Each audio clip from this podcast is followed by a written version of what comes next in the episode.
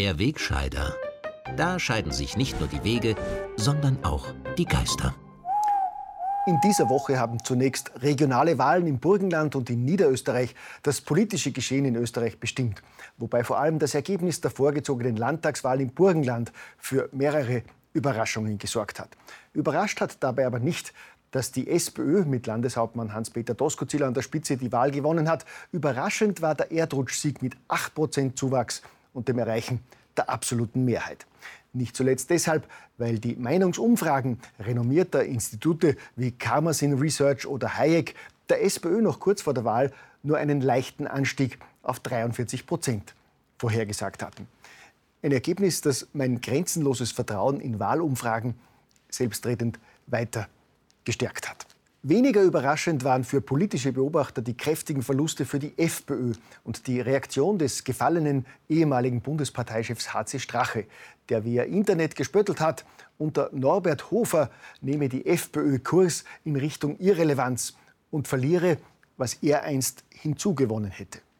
Hofer seinerseits hat mit Sarkasmus geantwortet. Er twitterte besten Dank und postete dazu ein vorteilhaftes Foto von Strache aus dem Ibiza-Video. Andere blaue Funktionäre haben statt des Floretts gleich den Bihänder genommen. Der niederösterreichische FPÖ-Chef Udo Landbauer bezeichnet Strache wörtlich als Fall für den Amtsarzt.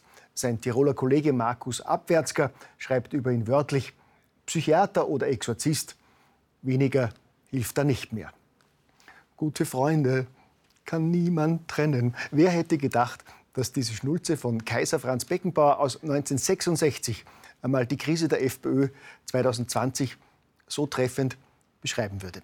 Aber noch einmal zurück zum burgenländischen Wahlabend und seinen Überraschungen. Dazu hat für viele auch der Auftritt von SPÖ-Chefin Pamela Rendi-Wagner gezählt, die in vorderster Front in die Kameras gestrahlt hat, als hätte sie gerade die Wahl gewonnen. Man fragt sich zunehmend, ob sie ihre mit Dauergrinsen vorgetragenen Durchhalteparolen schon selber glaubt, während sie nach wie vor in die falsche Richtung unterwegs ist. Ein schönes Beispiel dafür war auch Tage nach dem Erfolg der burgenländischen Genossen die SPÖ-Debatte um die Sicherungshaft. Während Rendi diese ja schon mehrfach abgelehnt hatte, ist Doskozil bekanntlich ein Befürworter. Aber selbst als Dosko bei der Debatte im SPÖ-Vorstand Unterstützung auch von SPÖ-Granten aus Oberösterreich und der Steiermark bekommen hat, hat Rendi nach der Sitzung neuerlich verkündet, dass die SPÖ einer Verfassungsänderung zur Einführung einer Sicherungshaft nicht zustimmen wird. Die Richtung stimmt, so wie es ausschaut. Zumindest eine Eigenschaft hat die SPÖ-Chefin meiner Meinung nach mit ihrem Vorgänger Christian Kern gemein.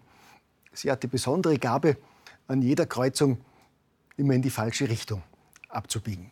Während also die beiden größeren Oppositionsparteien primär mit sich selber beschäftigt sind, hat die neue Bundesregierung ihre Marketingtour in bunten Bildern fortgesetzt.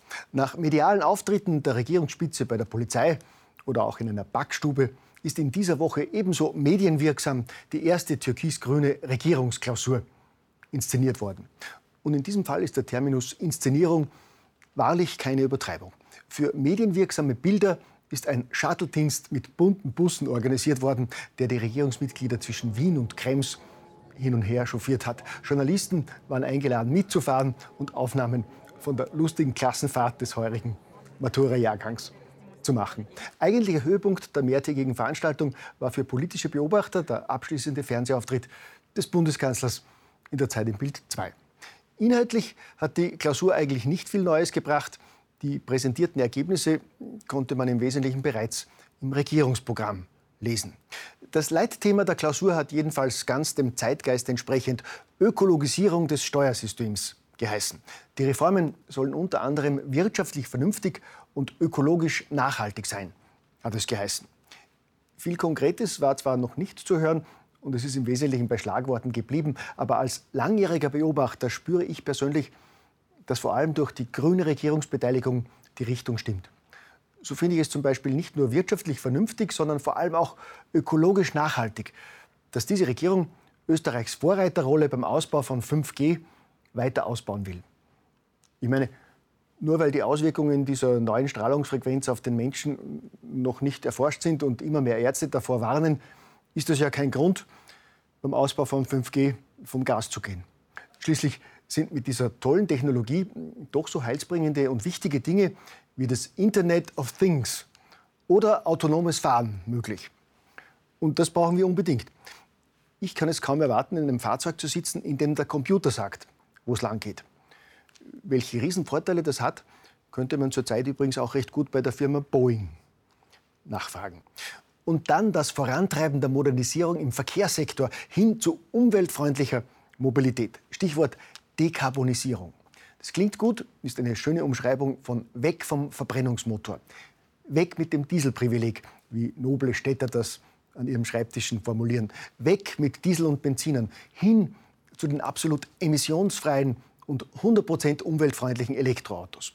Das ist wirtschaftlich vernünftig, Stichwort heimische Autoindustrie, und ökologisch nachhaltig. Jetzt sollte ich wohl das Thema wechseln, bevor der Brechreiz zu stark wird. Außerdem erzeugen meine kritischen Betrachtungen selten so viele nette Zuschriften wie bei den Themen E-Autos und Klimahysterie. Meine vorwöchige Kritik an der heiligen Greta hat etwa einen Herrn Gerhard Lewoniak veranlasst, mir via Facebook ein Liebesposting zu schicken, in dem er mich als hauptberuflichen rechten Schwätzer bezeichnet und unter anderem wörtlich schreibt, in Ihrem Alter ist es auch schon egal, denn die nächsten zehn Jahre werden es schon noch durchhalten. Danach kann es Ihnen ja egal sein. Grüße aus dem Familiengrab. Ja, vielen Dank, lieber Herr Lewoniak. Sie haben damit einmal mehr den Beweis erbracht, dass Niveau- und geschmackvolle Hasspostings ausschließlich von rechter Seite kommen. Gell?